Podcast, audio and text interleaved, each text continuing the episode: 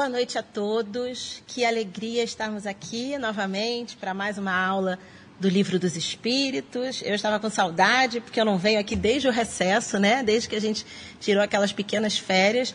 Então, estou muito feliz de estar aqui de novo com vocês. E então, na aula de hoje, estaremos aqui eu, Daniela Muniz, e a minha querida Cris Aguiar. Boa noite, Cris. Boa noite, Dani. Boa noite a todos que estão ligados aqui na nossa transmissão. Sejam muito bem-vindos a mais uma aula do Livro dos Espíritos. Participem, como sempre, conosco aqui no nosso chat. Vamos responder todas as perguntas na medida do possível. Queremos muito a participação de vocês, né, Dani? Com certeza, Cris. A participação de vocês muda completamente a aula, né? E, e faz com que a aula se encaminhe para caminhos mais interessantes. Então, contamos com vocês. Mas vamos fazer o nosso evangelho.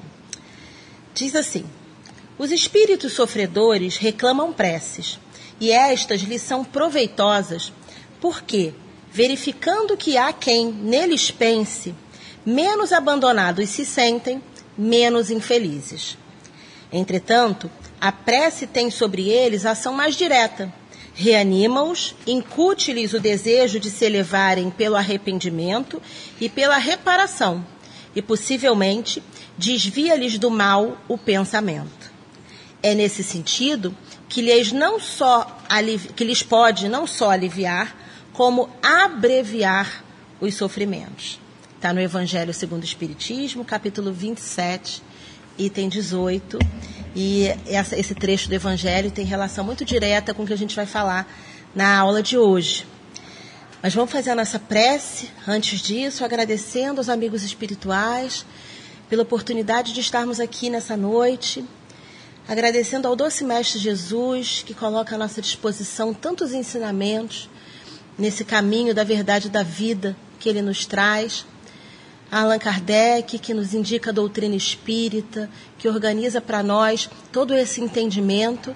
Então, que possamos, na aula de hoje, estarmos com as nossas mentes e os nossos corações abertos, despertos para essas verdades espirituais. Graças a Deus.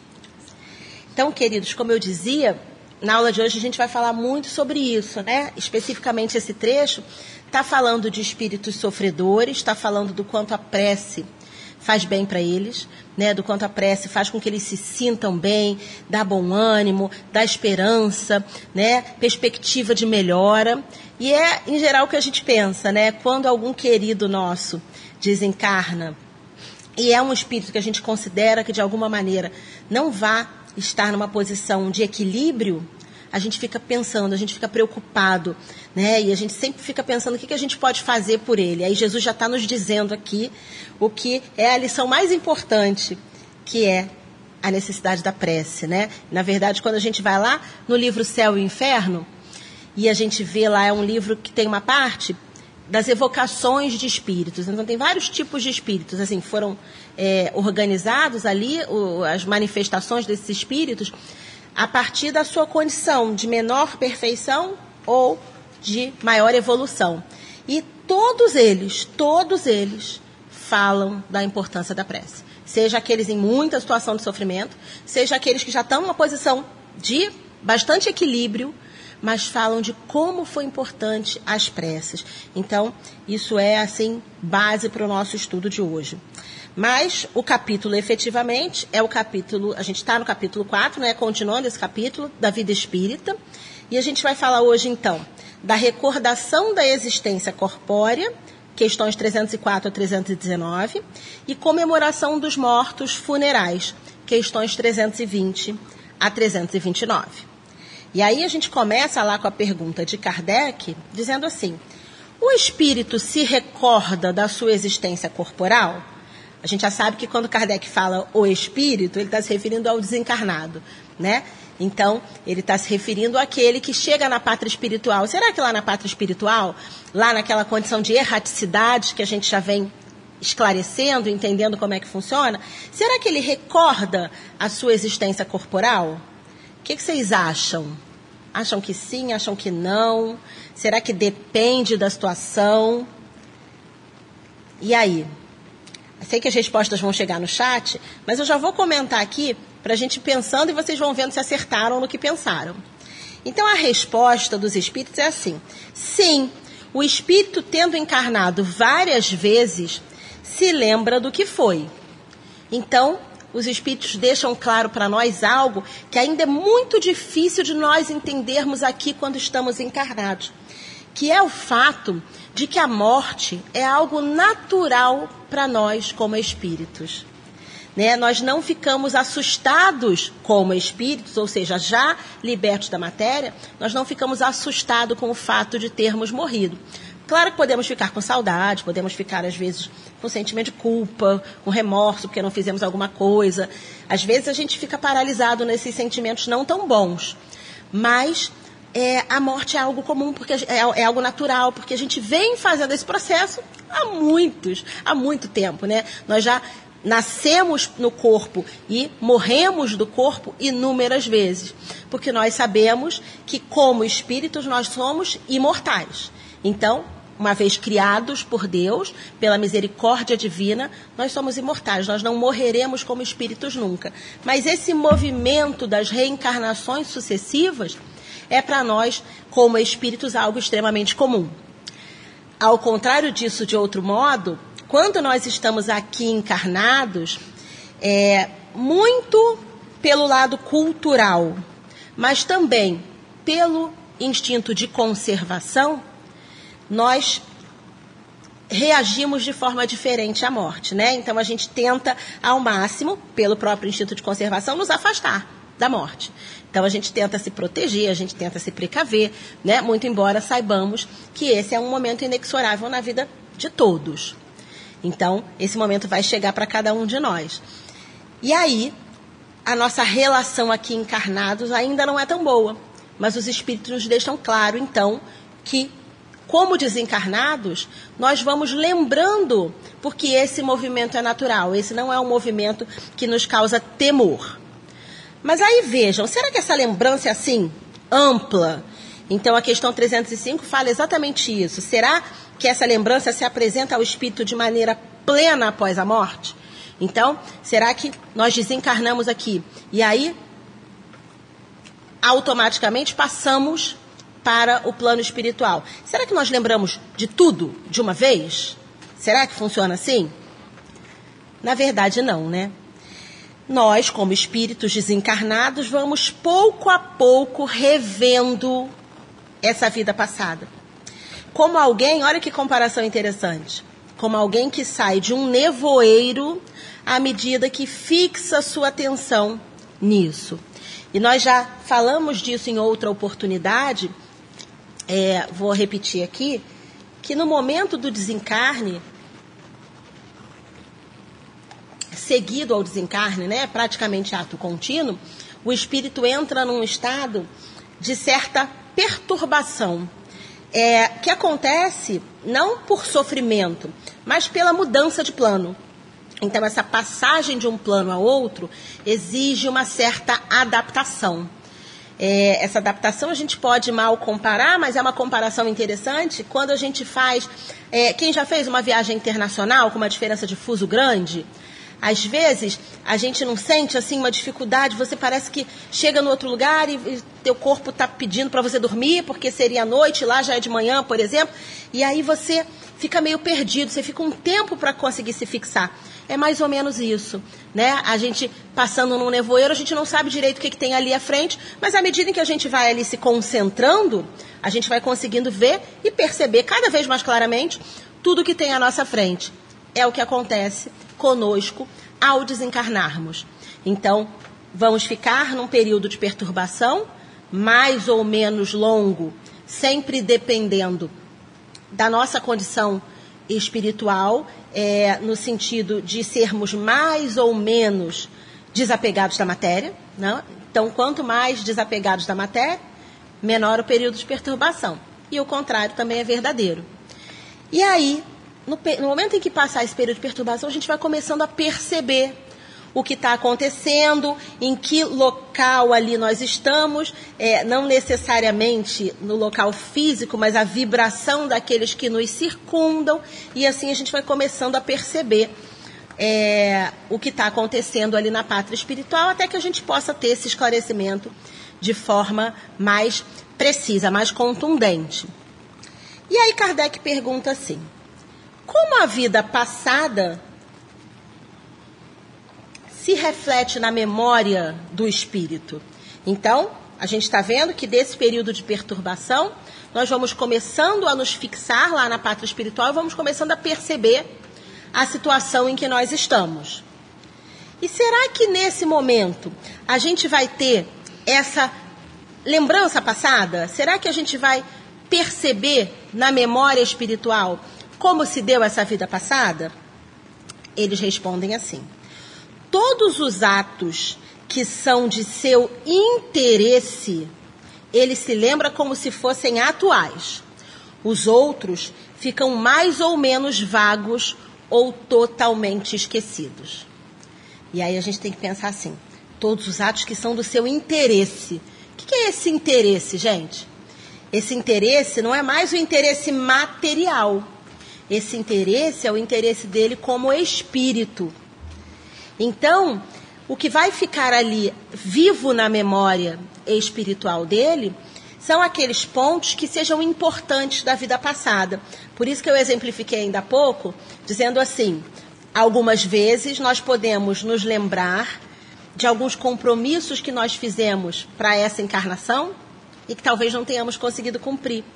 Porque isso é alguma coisa que eu levo, né? Então imagina que eu tenho aqui dentro da minha programação reencarnatória, nessa encarnação como Daniela. Imagina que eu tenho uma programação de estou inventando aqui, tá? Totalmente aleatório, de 10 pontos importantes que eu deveria realizar nessa encarnação. E aí eu consigo realizar cinco somente. E desencarno e não consegui, não, é, apesar da programação, eu não consegui, não, vamos dizer assim, não me dediquei o suficiente dentro daquilo que era possível para mim como espírito, mas eu não consegui realizar. Então, no momento em que eu me perceber como espírito, é normal que eu me lembre dessas situações né? Por quê? Porque elas são situações que eu vou ter que resolver ainda. Então, gradativamente, vai ser programada uma nova reencarnação e eu lá na pátria espiritual, na erraticidade, vou ter que estar desperta dessas situações que eu não consegui resolver para que eu me programe melhor, para que eu me organize melhor, para que eu me dedique mais para conseguir resolver dali para frente. É, mas então os espíritos dizem. Tem outras situações que ficam, são mais vagas, né? Que ficam totalmente esquecidas porque não são assim importantes, não estão relacionados a esse interesse do espírito, pelo menos não naquele momento. Agora, como será que nós reagimos a essa lembrança? Será que nós reagimos de forma positiva ou de forma negativa? E aí, o que, que vocês me dizem? Eu queria saber o que está na cabeça de vocês. Cris, será que eles já trouxeram alguma coisa sobre isso? Dani, sobre isso ainda não, mas eles estão prestando atenção na aula, estão participando aqui, as perguntas anteriores foram respondendo, né? Inclusive houve um comentário aqui a respeito é, da perturbação, do período de perturbação do espírito, que você em seguida acabou esclarecendo, só complementei no chat, e a gente ainda vai falar mais um pouquinho sobre isso ao longo da aula de hoje, né? É interessante, né? Surge sempre essa curiosidade, porque a gente fica preocupado de pensar que vamos ficar nessa perturbação, né? Então a gente fica pensando assim, caramba, será que eu vou ficar muito tempo ali? E uma coisa que a gente sempre fala na doutrina, é, e que parece, num primeiro momento, pode parecer uma loucura isso, mas faz todo sentido à medida que a gente vai estudando a doutrina, é que na doutrina espírita a gente aprende a viver e a gente aprende também a morrer. Já que é algo inexorável, já que é algo do que nós não vamos conseguir é, nos livrar, por mais que a gente, em tese, quisesse isso, né? Então, já que essa, essa, esse movimento é um movimento natural dentro da lei divina, esse movimento de encarnação e desencarnação, então a gente tem que se preparar para morrer sim. Porque a gente não sabe o momento, né? Todos nós temos uma programação de uma, de, de uma estada aqui no planeta Terra a gente não sabe quanto tempo estaremos aqui. Então, é aquela situação assim, como eu falei antes, a lei de conservação nos rege. E nós devemos sim nos conservar. Perfeito. Mas uma vez que nós percebamos que desencarnamos, a gente precisa desligar. a gente precisa desapegar. Porque é exatamente isso que vai fazer toda a diferença para que essa perturbação seja maior ou menor. É, a gente já falou aqui numa outra aula também sobre se a doutrina espírita, o conhecimento da doutrina, se esses estudos que nós estamos fazendo aqui, sobre se eles são importantes, se eles vão nos ajudar nesse momento do desencarne. E aí, o que a gente viu como resposta dos espíritos? É claro que o esclarecimento ajuda, mas ele não define, né? Até porque, evidentemente, nem todos somos espíritas. Então, há um número enorme de pessoas que são filhos de Deus, tanto quanto nós, que vão ser acolhidos tanto quanto nós, e que não são espíritas e que não têm esse conhecimento. E o que, que vai estabelecer? Será que o fato de eu ser espírita vai me colocar numa posição, no momento do desencarne, mais vantajosa do que o outro que não é espírita? Só e simplesmente se eu conseguir aplicar tudo isso que a gente está estudando. Então, eu tenho uma vantagem sobre ele no sentido de que isso me foi colocado claramente. Mas se ele já for um espírito com maior aquisição moral do que eu, e portanto mais desapegado da matéria, ele vai ficar numa condição melhor e ele vai, portanto, passar um período menor de perturbação. Então, é, a gente tem que ficar tranquilo com relação a isso. Lembrando que enquanto encarnados, a gente vai cuidar da nossa vida, lutar pela nossa vida material enquanto estivermos aqui, mas ao nos percebermos desencarnados, nós temos que desapegar. E isso é o mais difícil. Quando a gente fala nisso, aí fica todo mundo com o coração aflito, porque aí você começa a pensar, mas como é que eu vou desapegar? Você vai ficar aqui meu filho, você vai ficar aqui meu querido, meu marido, meu pai e tantas pessoas que dependem de mim, meus projetos. E é um pouco sobre isso que a gente vai falar na aula de hoje. É pensar exatamente como é que é a visão do espírito sobre tudo isso que fica aqui. Então vamos seguindo. Então, gente, a recordação das vidas anteriores que nós acabamos de deixar, elas não voltam de uma vez. Até porque, se voltasse tudo de uma vez, imagina. Sabe quando a gente começa a lembrar de algumas coisas? Às vezes a gente começa a lembrar é, da nossa infância, por exemplo. Aí você começa a lembrar, lembrar, daqui a pouco vai, aquilo vem vindo num turbilhão, né? Até te confunde às vezes. Então você precisa organizar os pensamentos. A proposta não é, obviamente, desequilibrar o espírito. Essa lembrança vai vindo na medida em que ele está mais ou menos adequado e aceitando aquela situação de desencarnação. É claro que a gente pode pensar assim: será que é igual para todos os espíritos? Não. A gente já tem uma ideia de que não. Porque a gente já tem uma ideia de que cada um de nós está num momento diferente da sua caminhada como espírito e que a realidade de estar desencarnado pode ser diferente. Né? É, há espíritos que vão ficar pouco tempo na erraticidade, vão reencarnar logo depois, e aí possivelmente eles não vão ter todas as lembranças de uma vez, porque eles não vão ter tempo na erraticidade para trabalhar todas aquelas questões. Eles têm uma programação de uma reencarnação logo depois, por exemplo. Então isso vai variar de espírito para espírito. Mas a regra, estão dizendo os espíritos para nós, é que apenas fatos importantes que sirvam para a sua aprendizagem são lembrados. E o restante vai voltando com a necessidade. Como uma veste que nos apertava e que de repente nós nos sentimos felizes por estarmos livres dele. É, esse comentário aqui na questão 309 é o comentário de como nós nos sentimos sobre deixar o nosso corpo. Olha que interessante. E isso é um aprendizado enorme, né?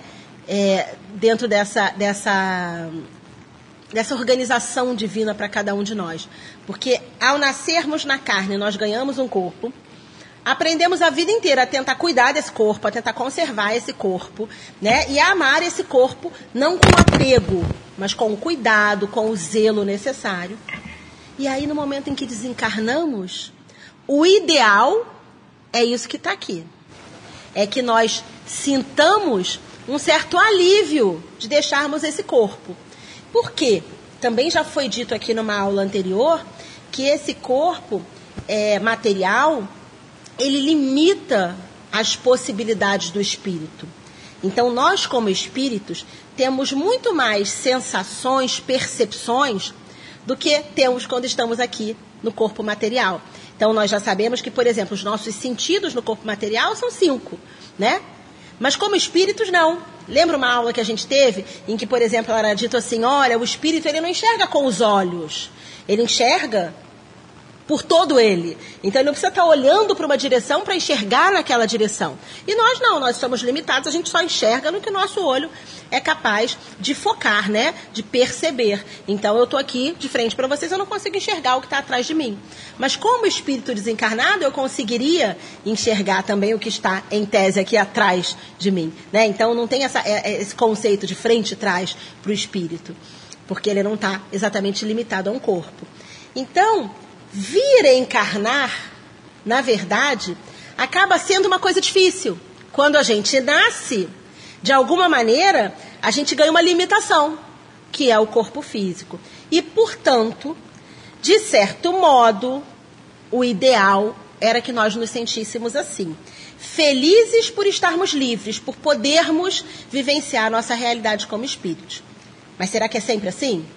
Vamos ver mas deixa eu ouvir aqui da Cris se vocês estão comentando. Dani, eu sei que nós já estamos avançando um pouquinho aí nas questões, mas eu ia voltar um pouco na, num ponto da aula que é ainda sobre a uhum. questão da perturbação, uhum. do período de perturbação, né? É, as pessoas já estão entendendo que ele está ligado diretamente à evolução do espírito, como você é, bem explicou. Portanto, é uma, um período assim muito individual, né? Não existe uma, uma receita de bolo para nossa resposta, mas foi feita uma pergunta aqui que eu acho interessante levar para você. Acho que você vai poder complementar e talvez sanar as dúvidas aí de várias pessoas. A pergunta é a seguinte: durante o período de perturbação, o espírito fica consciente? Aí eu acho interessante esclarecer um pouquinho sobre essa questão da consciência do espírito. Então, gente, a perturbação é exatamente o espírito ganhando essa consciência. Ganhando não, ganhando é, é, é uma colocação ruim. Ele voltando a essa consciência de que a gente está falando agora. Porque vamos pensar, olha só, como é que é o movimento para encarnarmos? Estamos lá como espíritos, na pátria espiritual, com consciência plena, como espíritos da nossa realidade espiritual, das nossas diversas vidas. Estamos com consciência plena. Aí, no momento em que a gente tem que encarnar, nós já falamos aqui também que, como encarnados, nós recebemos a verdadeira bênção de Deus, que é o esquecimento do passado. Em alguns momentos a gente gostaria de ter lembrança do passado, né? Seria fácil, por um lado, a gente pensar assim: caramba, eu queria saber por que, que tal pessoa me persegue tanto. O que, que será que eu fiz para essa pessoa? E aí, se eu pudesse saber o que, que eu fiz, que eu fui algoz dessa pessoa, talvez em outra encarnação, seria mais fácil eu entender aquela situação, né? Mas é, isso é só uma visão limitada nossa. Na visão divina, que é muito mais ampla do que a nossa, é percebido, então, que nós não daríamos conta de termos consciência, de encarnarmos com consciência de toda a nossa vida. Até porque tem algo muito. toda a nossa vida como espíritos, que eu estou dizendo. Tem algo que é muito importante a gente lembrar, que é o seguinte: todos nós estamos hoje na nossa melhor encarnação. Então, para trás, nós éramos piores. Se a gente for voltando, nós éramos cada vez piores para trás.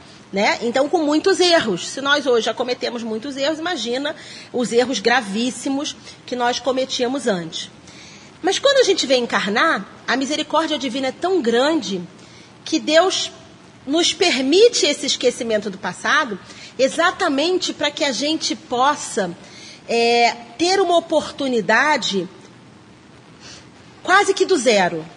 Não é do zero de fato, porque claro que no momento em que nós encarnamos, a nossa programação reencarnatória, na nossa condição, ela está relacionada às provas e expiações que nós temos que vivenciar por conta da nossa caminhada como espíritos. Mas isso não é de conhecimento de todos. Então, quando a gente olha um bebezinho, a gente não acha sempre ele fofo? A gente não fala assim, ai, que anjo, ai, que fofo, ai, que lindo. Imagina se a gente soubesse que aquele bebezinho fofo que acabou de nascer na nossa família, ele tinha matado 52 pessoas na vida passada. se a gente pudesse lembrar disso, a gente pudesse saber. A gente ia olhar e ia ter uma dificuldade imensa de cuidar, de alimentar, de criar. E aquele sujeito que cometeu inúmeros erros, que matou 52 pessoas, e que está precisando mais do que tantos outros de uma nova encarnação para fazer o resgate desses erros todos, não ia ter oportunidade de ser amado e de vivenciar uma nova situação. Muito bem. Por que eu estou falando isso? Para chegar lá no que vocês perguntaram da perturbação. Então, esse é um momento de perturbação ao contrário.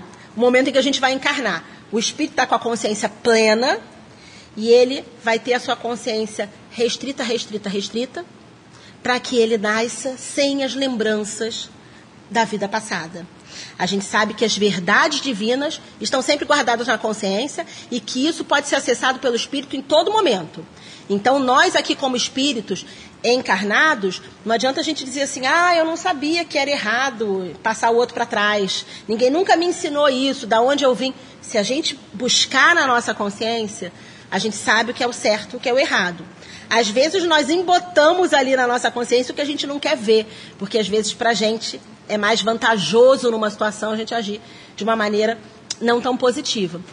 Então, aquela consciência ampla é do espírito, mas ela fica limitada no momento em que ele está vivendo a encarnação. E aí, gente, essa perturbação espiritual que acontece quando desencarnamos é o movimento inverso.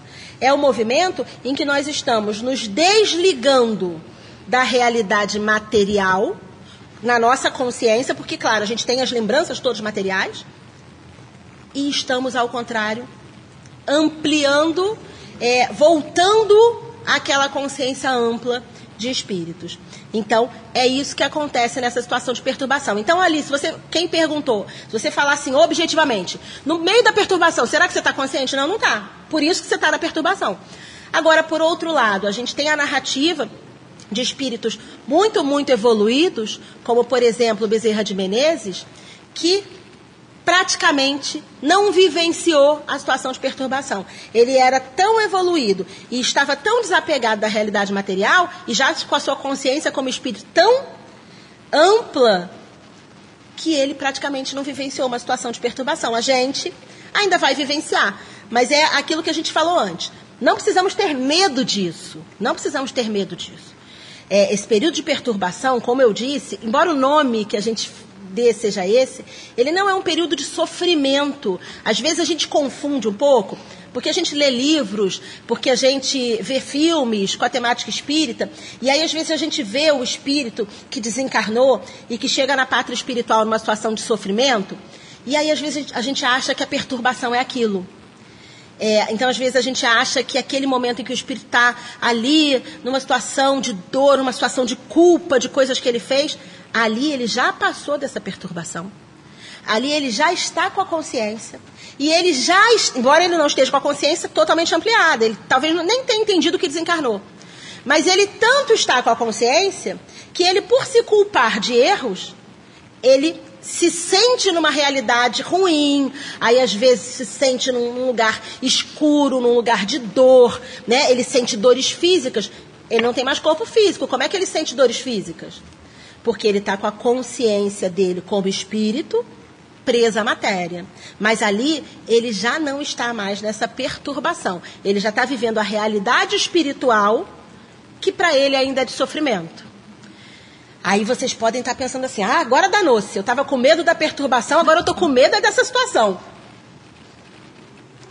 Ninguém quer chegar na pátria espiritual e ficar nesse nível de culpa. Ninguém quer ficar sofrendo depois da perturbação, sem poder adquirir a sua consciência espiritual, sem poder retornar a sua consciência espiritual ampla, porque está preso em culpa e remorso. Então, como é que a gente faz para não ficar preso a isso? Temos que resolver as culpas e os remorsos aqui, gente. É isso. É simples assim. Não é tão simples, né? Mas em, te, em tese, é só isso. Então vamos perdoar aqui, vamos fazer as pazes aqui, vamos pedir perdão aqui, vamos tentar resgatar os nossos erros aqui. Então, às vezes a pessoa fala assim, é, é, é, muito comum, né? Isso, inclusive na casa espírita. Às vezes a pessoa chega no espiritismo já com uma certa idade e aí a pessoa fica culpada de coisas que ela fez quando mais jovem, ela fala assim: ah, mas eu não sabia, e, e agora? Como é que eu faço? Vamos resgatar isso agora, vamos tentar fazer o bem de forma suficiente para que você comece a se libertar daquelas culpas, daquele remorso. E isso é que vai garantir a tua melhor situação no plano espiritual. Então, retornando àquilo que eu disse, a gente aprende a viver e a gente aprende a morrer com a doutrina espírita. Isso que é interessante, né? Então, como eu dizia aqui, quando nós nos percebemos como espírito, que não estamos mais encarnados, o ideal é que nós nos sintamos assim como os espíritos dizem, como quem se livra de uma veste que estava apertada e nos sintamos então libertos, felizes por essa condição de maior liberdade. Mas também podemos nos sentir nesse ou. Podemos até querer ficar com ele, com o corpo, ignorantes quando desconhecemos o nosso estado de desencarnado. Isso acontece também. Então é, é, é bastante comum, bastante comum que nas reuniões mediúnicas nos centros espíritas compareçam espíritos desencarnados precisando de esclarecimento, muitas e muitas vezes porque eles não sabem que desencarnaram. É, e aí, como eles não sabem que desencarnaram, eles continuam vivendo tentando viver como se fossem encarnados, né? Então eles tentam ir à casa onde eles moravam, eles tentam ir ao trabalho, eles tentam falar com as pessoas, e as pessoas não os ouvem, aí aquilo vai dando angústia. Aí é claro que vocês podem estar pensando assim, mas como é que eu faço? Coitado dele, que está perdido, será que ninguém ajuda ele? A ajuda está sempre ao lado. Essa condição de nós não sabermos que desencarnamos não é um engano, porque coitado ele não foi avisado, não é isso é uma certa negação nossa para a realidade do desencarne. Às vezes a gente não quer aceitar. Então é aquilo que eu falei mais uma vez. Vamos nos conservar enquanto vivos, mas no momento em que percebermos que tem um indicativo de desencarne, vamos nos entregar a essa situação, vamos entrar em prece, vamos falar com Jesus, porque tudo isso vai, vai, vai permitir que nós recebamos ajuda e já não fiquemos assim, tentando ficar preso ao corpo, né? Porque esse espírito que fica, vamos dizer assim, é, ambulando no mundo material, ele fica em sofrimento, mesmo que ele não esteja de fato sofrendo, mas é como se ele estivesse no lugar errado. Ele não tinha que estar ali. Né? Então é como se você estivesse tentando se encontrar, mas você está sempre na estrada errada. E ele precisa mudar de plano, ele precisa aceitar essa mudança de plano para seguir a estrada certa. E aí, quando a gente fala de tudo isso, sem dúvida nenhuma, que nós pensamos nos nossos queridos. Nós estamos encarnados e os nossos queridos que já desencarnaram antes de nós, seja de uma forma mais próxima, seja em um tempo mais remoto. Como é que será que eles estão? Como é que está a nossa relação com eles?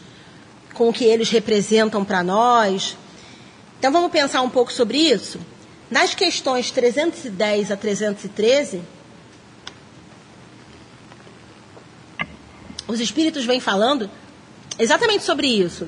Depois é legal vocês lerem as questões, mas eu vou fazer aqui um, um resumão para a gente pensar na necessidade de respeito pelas coisas materiais que foram do espírito e a gente pensar o que, que é esse respeito? Que isso é algo muito complicado, né, gente? Vamos pensar, morre um querido nosso, um querido nosso que, por exemplo, mora com a gente. Aí a gente começa a ter um monte de questões materiais.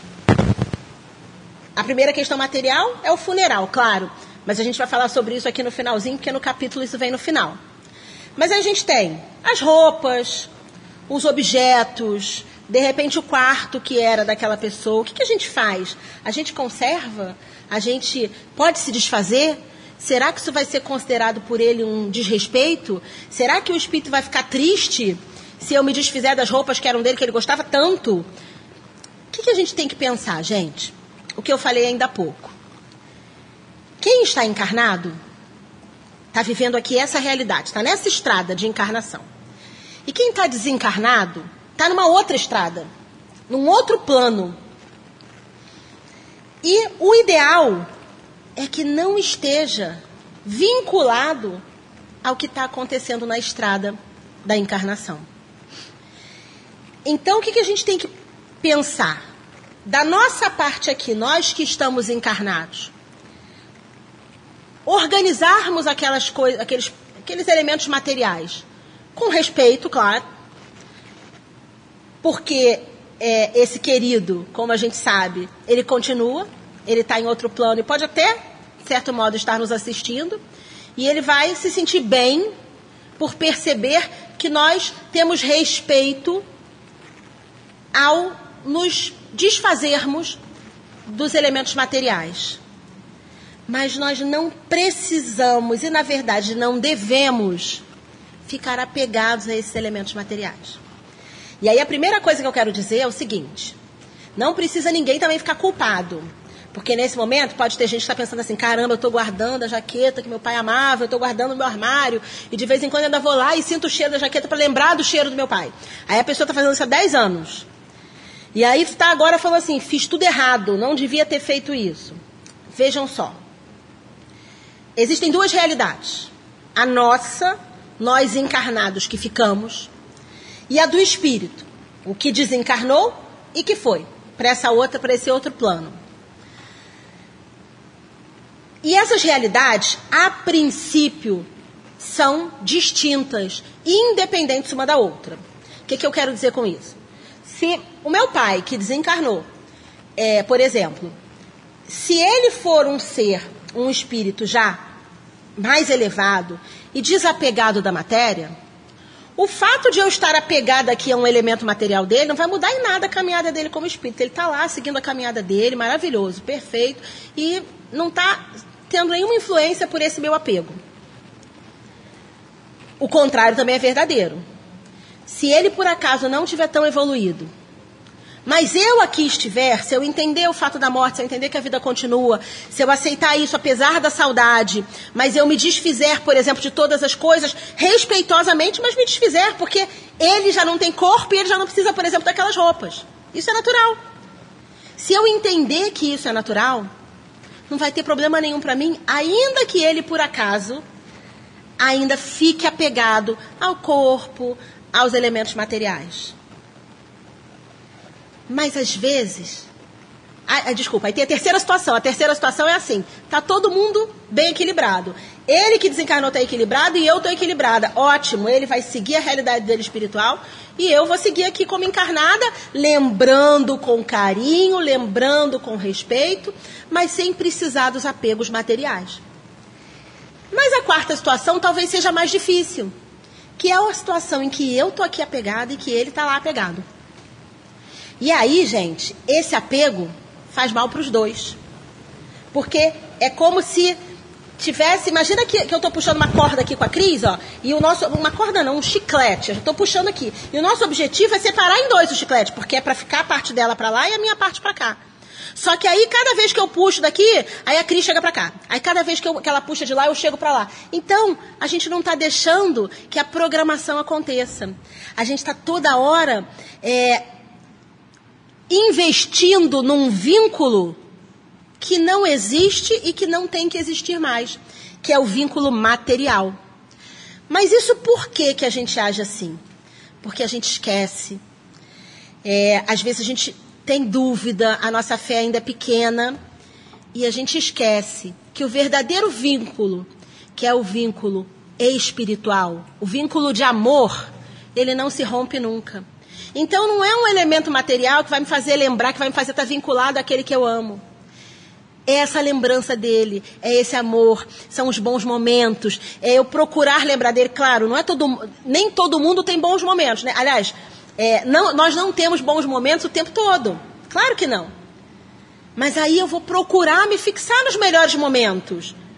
E quando eu lembrar dos momentos difíceis, eu vou falar assim: poxa, aquilo não foi tão importante que a gente possa resolver isso em outro momento me perdoa, eu te perdoo também, eu agora, com mais, maior distância, eu consigo perceber que aquilo que eu achava que tinha me magoado, talvez não tenha me magoado tanto, ou se me magoou, eu vou tentar entender por que isso me magoou tanto, eu vou tentar resgatar isso em mim para essa dor não ficar. Então, esse vínculo, ele não se desfaz, gente, ele não se desfaz nunca. Agora, é claro, Isso tudo que a gente está falando é no modelo ideal. Nós todos estamos nessa condição? Não. É possível que alguém que esteja me ouvindo esteja pensando assim: nossa, eu estou aqui guardando, sei lá, as cinzas que foram da, da, da cremação do corpo do meu querido, eu estou guardando aqui na minha casa até hoje porque eu não consegui. A minha programação era, sei lá, jogar no mar, jogar num campo, num lugar bonito, mas eu não consegui me desfazer daquilo. Veja, em muitos momentos, nós ainda precisamos de algumas bengalas. Mas o que a gente está fazendo aqui hoje e nesse curso como um todo é refletir sobre isso para que aos poucos a gente vá conseguindo se desvincular e percebendo que o verdadeiro vínculo é um vínculo maior e imperecível, que é esse vínculo de amor. Falei muito sobre isso aqui, né? Mas é porque essa parte de respeito ela é, ela é, importante demais, né? É uma coisa que deixa a gente muito em dúvida. A gente sempre acha que a gente está magoando o outro, que o outro vai se sentir abandonado porque a gente não chorou o suficiente, porque a gente não se apegou o suficiente. E não é isso. O amor para o Espírito. Aí vamos lembrar daquela, daquela nossa leitura do Evangelho, do início? O que, que a leitura do Evangelho dizia para gente? Como é que os espíritos que por acaso estiverem em sofrimento, como é que eles se sentem melhor? O que, que de melhor a gente pode dar para eles? Prece. Prece, é isso que eles precisam. Então, ao invés desse apego material, vamos tentar ir substituindo isso pela prece. Mas aí a gente fica pensando um pouco mais em outros apegos, em outras vinculações. Será que outras vinculações de outra natureza existem é, entre o espírito desencarnado e o que acontecia na Terra? Então Kardec pergunta assim: aquele que começou trabalhos com um objetivo útil aqui na Terra, né? E está tá mostrando aí esse exemplo, uma cientista, por exemplo, que estava fazendo uma pesquisa, por exemplo, mas que vê esses trabalhos interrompidos pela morte, será que lamenta no outro mundo tê-los deixado por acabar? Olha que interessante, para a gente exemplificar o que falamos até aqui. Não lamenta. Sabe que outros espíritos encarnados estão destinados a terminá-los. Então, daí a gente tem um monte de coisa para falar. Vamos pensar. Primeiro, quando a gente pensa numa descoberta científica, por exemplo, é claro que uma descoberta científica é mérito do cientista que está pesquisando aquela descoberta. Se ele se dedicou, se ele se esforçou, se ele estudou para aquilo, então, claro que ele tem os méritos dele. Mas também as descobertas científicas, elas são trazidas e permitidas pela espiritualidade. É, então, quando a gente pensa assim, é, vamos pensar no coronavírus, que é algo de mais concreto que a gente tem aí. Quando o coronavírus surgiu, num primeiro momento, os cientistas conseguiram entender o coronavírus? Na verdade, objetivamente, eles não entenderam até hoje. Mas eles conseguiram entender de forma básica? Não, no primeiro momento eles não entenderam nada. Mas chegou um momento em que eles começaram a entender.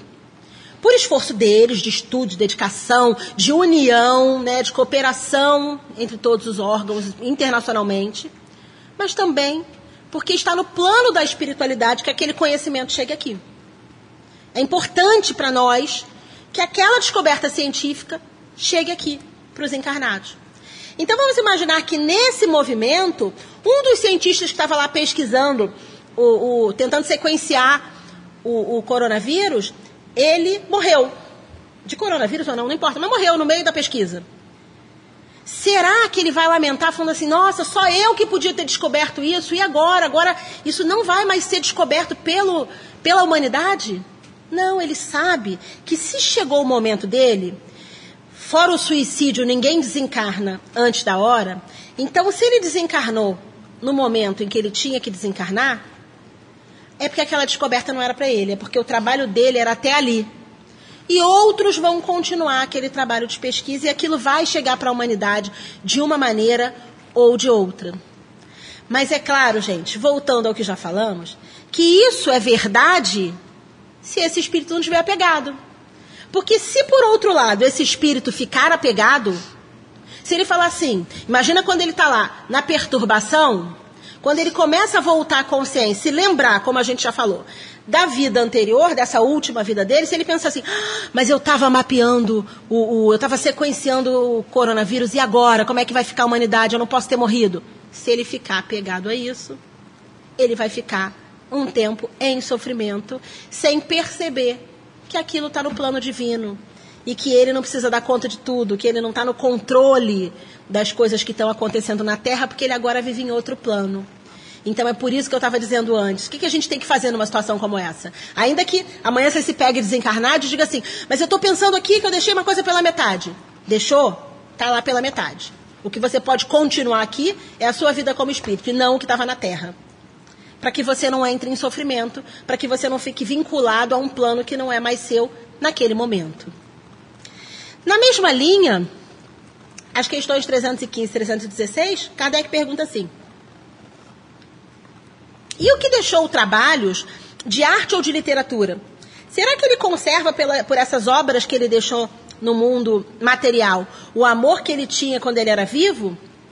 E no além, será que o espírito se interessa pelos trabalhos que se executam na Terra, pelo progresso, pelas artes e pela ciência? Será que ele fica acompanhando ali? Vocês já sabem me dar essa resposta, pelo que a gente está falando até aqui. Vocês já sabem que, na verdade, a resposta, como sempre, é depende. Ele não deveria. Ele não deveria ficar vinculado. É, claro que a gente vai ter amor por aquilo que a gente realizou, mas não vínculo, não apego. Então, ele fica feliz pelo que ele realizou, mas ele agora está pensando nas realizações dali para frente como espírito. Se ele está num outro plano, será que ele tem que ficar acompanhando o que está acontecendo na Terra?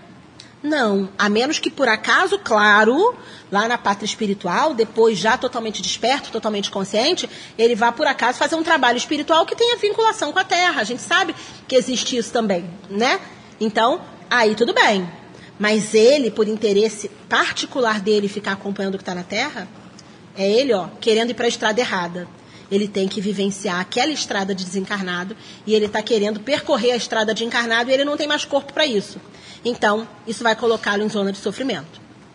Por isso, os espíritos nos dizem que os mais ignorantes não têm essa visão e se apegam aos objetos como se pudessem fazer uso deles. E, gente, se apegam como se pudessem fazer uso deles, entrando em sofrimento, como eu disse. Então, também é uma realidade muito difícil quando a gente fala em vícios materiais, é, a gente vê nas reuniões mediúnicas, a gente lê nas obras espíritas, o espírito apegado, vinculado ao fumo, à bebida, à prática sexual, à comida, apegado àquilo que lhe dava prazer e sem se esforçar para viver a realidade material, a realidade espiritual. Ao contrário, se entregando à realidade material. Como ele não tem mais matéria, ele vai ficar tentando ó, vivenciar aquela realidade ao lado de um encarnado. E aí começa um processo de muito sofrimento daquela realidade dos dois, porque um desencarnado não deve ficar ali ao lado de um encarnado, a menos que fosse seu guia espiritual, e não é o caso. Aí Kardec pergunta, Kardec é bom perguntador, né? Sem dúvida nenhuma. Ele pergunta tudo que a gente imaginava que poderíamos querer saber. Então ele diz assim: será que após a morte os espíritos conservam o amor à pátria? Porque quando a gente está aqui, encarnado no planeta, é exatamente para que a gente tenha esse senso de pertencimento, porque a gente não vai estar tá com a nossa lembrança da realidade espiritual, a gente está limitado a algumas realidades. Então a gente nasce num certo país, a gente é vinculado a uma certa cultura, né, e aí, claro, a gente nasce numa certa família, então tudo aquilo vai criando esses vínculos para nos dar segurança na encarnação. Então, será que a gente continua vinculado a essa nossa pátria, apegado a essa realidade? O que, que os espíritos vão dizer? Que o princípio é o mesmo. Para os esclarecidos, a pátria é o que, gente? O universo. Para aquele que desencarnou, ele já sabe que todos nós somos seres do universo. O universo é a casa de Deus para todos nós. Mas, caso contrário, o apego continua. Então ele vai sentir falta do país dele, ele vai sentir falta da cultura, ele vai sentir falta da comida, do clima, tudo que é ligado à matéria. Matéria é essa que ele não está mais utilizando ali no corpo material denso. Ele não tem mais esse corpo material denso. Então, ele, na verdade, está fazendo isso através do pensamento dele, de forma negativa, né? O nosso pensamento, ele pode tudo. Com o pensamento, nós manipulamos o fluido universal, já sabemos disso. Positiva ou negativamente. Então, esse apego é manipular de forma negativa. Aí Kardec pergunta: as ideias dos espíritos desencarnados se modificam na vida espírita? Tem que ser sim a resposta, né, gente? Tem que ser sim, claro. Imagina que a gente ficasse parado. Não. A lei é de progresso. Então, sim, sofrem grandes modificações conforme a gente vai se desmaterializando. Então, à medida em que a gente vai se desapegando, a gente vai percebendo que a matéria não é tão importante e a gente vai buscando meios de nos melhorarmos, né? Isso sempre a depender da desmaterialização. Então, é apego e desapego. A chave é essa, é essa chave que a gente tem que virar. Já tendo o espírito vivido a vida espiritual antes da sua encarnação, olha aí que vocês queriam saber. Como se explica a sua perturbação e espanto ao retornar ao mundo dos espíritos? É uma coisa engraçada que às vezes a pessoa pergunta assim: quando a gente desencarnar, todo mundo vai virar espírita? Não, não vai todo mundo virar espírita. Cada um vai continuar acreditando naquilo que acredita. Mas todo mundo vai descobrir que é espírito. Ele pode até não, não entender os fundamentos da doutrina espírita e não querer saber disso mas ele vai se perceber como algo que ele não acreditava. Essa é a grande questão. Então, essa perturbação, esse espanto, é apenas efeito de um primeiro momento daquela perturbação inicial. Mas pouco a pouco a gente vai tendo noção da nossa verdadeira condição. Gente, aí a gente chega para falar da questão do funeral. E a gente está chegando aí, nós temos até um feriado, né, para esse dia em novembro, que a gente chama de Dia de Finados, né, dia 2 de novembro. E a gente pergunta assim, e a gente fica pensando, será que esse dia é o dia mais importante mesmo? Será que aquele meu querido vai estar tá lá me esperando no cemitério onde eu joguei as cinzas? Como é que será que isso vai funcionar? Os espíritos nos dizem que os desencarnados são sensíveis às lembranças daqueles que amaram e ficaram na terra. Claro que são. Porque o vínculo de amor não se rompe, lembra?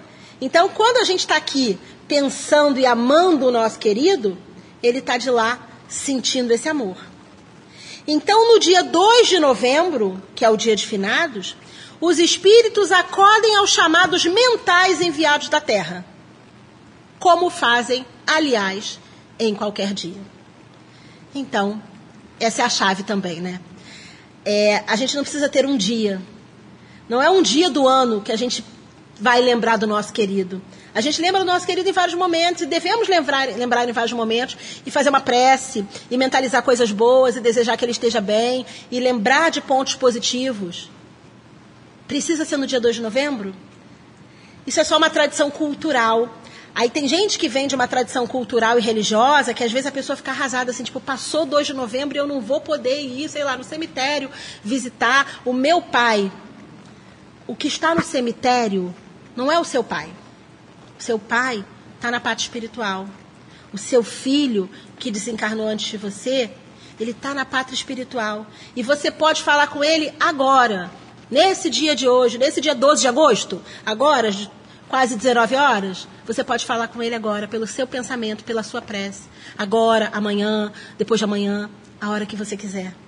Então não é um movimento material. Claro que esse movimento material, culturalmente, ele se explica, se justifica e faz com que pessoas que talvez não fossem lembrar nunca, porque te, nós estamos aqui pensando na realidade espiritual.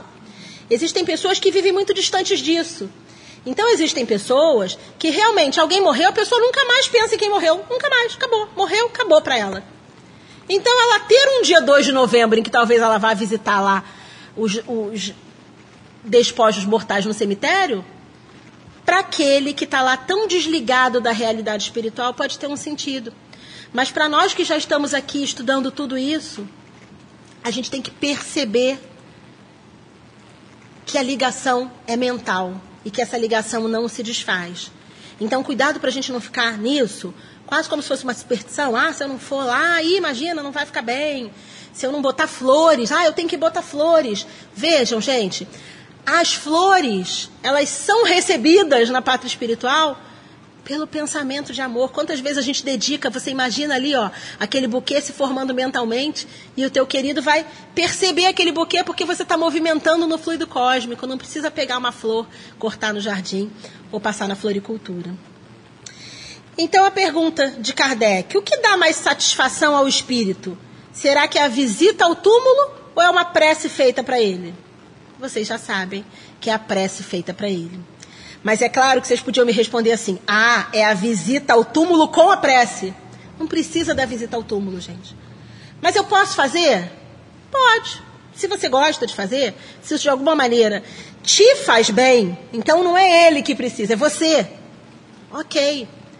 Mas vai pensando, vai refletindo se você não pode se sentir tão bem fazendo essa prece na sua casa, por exemplo. E aí, ó, essa, essa caminhada não tem certo e errado. O que importa é a vinculação mental. Então, os espíritos, claro, gostam de ser lembrados, eles são atraídos pelo nosso pensamento e nossos sentimentos chegam até eles. A visita ao túmulo é uma maneira de mostrar que nós pensamos nesse espírito ausente, nesse nosso querido que partiu.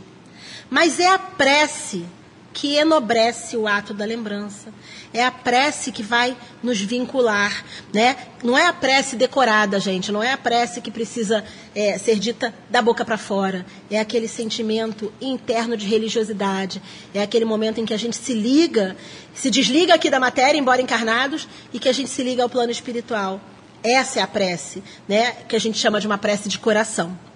Então, pouco importa o lugar quando se ora com o coração. E aí uma dúvida muito comum que a gente tem, que Kardec tinha também, é se o espírito assiste ao seu enterro. Os espíritos nos dizem que frequentemente ele assiste sim. Mas algumas vezes, se ainda estiver perturbado, não irá perceber o que se passa. Então, ele pode assistir, já acolhido pelos amigos espirituais, já acompanhado ali é, é, de mentores para aquele momento, para vivenciar aquele momento, que é um momento ainda dolorido para nós, ainda muito novo para ele que desencarnou naquele momento, mas pode não assistir se ele ainda estiver no momento da perturbação. E, gente, qual deve ser a nossa postura no funeral? A gente tem que ter muito cuidado com isso. Porque às vezes a gente vai ao funeral e a gente esquece do que a gente foi fazer ali, a gente esquece daquela palavra que falamos antes do respeito. Às vezes a gente começa a fazer piada, até falando do morto, às vezes sem querer a gente começa a fazer piada, não é no sentido de, de rir, não. Pode rir no funeral, gente, não tem problema nenhum. Contar uma história engraçada daquele que morreu, se ele, onde ele estiver, ou se ele não puder assistir agora, depois isso vai ser mostrado para ele que existem lembranças boas. Eu estou falando de fazer piada mesmo no sentido de escárnio, né? no sentido desrespeitoso. A gente tem que ter cuidado com isso. Porque se for para ir no, no funeral, para agir assim, é melhor não ir, né? O objetivo é dedicar homenagens, respeito àquele que desencarnou. Então, nós devemos ter que postura no funeral? Ajudar o desencarnante com as nossas preces. Estamos ali? Em prece.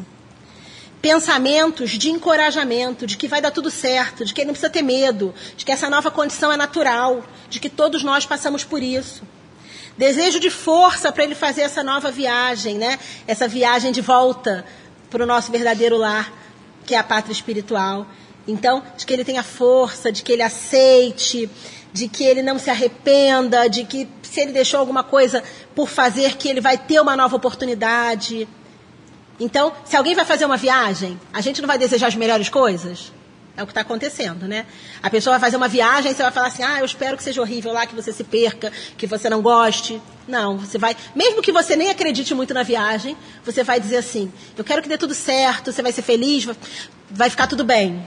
É isso que a gente deve desejar ali para aquele querido no momento do funeral. Então, André Luiz, em Conduta Espírita, ele nos diz que perante a desencarnação, que é esse momento com certeza ainda difícil para nós, e claro que é, o grau de dificuldade varia conforme seja maior ou menor a nossa relação com esse que está desencarnando nesse momento, mas ele nos diz o seguinte: nós devemos primeiro nos resignarmos. Que é, é difícil no primeiro momento, mas nós sabermos que está no plano divino. Em segundo momento, dispensar aparatos. O externo não é essencial. Aí às vezes a gente fica pensando assim, ah, mas eu queria comprar um caixão muito caro, muito caro, muito caro. Não é isso que vai definir o teu amor pelo desencarnante. Dar tempo ao desencarnante, porque às vezes a gente fica num apego tão grande que fica falando assim: ai, será que você está bem? Eu queria que você se comunicasse comigo. Eu preciso saber de você. Dá o tempo dele, porque ele está fazendo lá a viagem. Deixa ele chegar, resolver o jet lag espiritual, né? Deixa ele se equilibrar. Emitir bons pensamentos sempre, caridade da prece ou do silêncio. Transformar a saudade em donativos. Transformar a nossa dor em bem, porque esse bem, essa luz chega a ele. Para terminarmos, Emmanuel nos diz que a dor das separações é justa e compreensível, mas não deve ser maior do que a certeza de que a vida prossegue além do corpo físico, repleta de oportunidades, para que honremos a memória dos que foram, abraçando o trabalho do bem, como a melhor forma de lhes cultuarmos a lembrança. Então, queridos, inspirados nessas palavras de Emmanuel, que todos nós possamos dedicar essa prece nesse momento aos nossos queridos que se foram antes de nós para o mundo espiritual e que possamos dedicar a eles os trabalhos no bem que fazemos até aqui e que vamos iniciar hoje em memória, em homenagem a eles e pensando também na nossa caminhada como espíritos. Graças a Deus.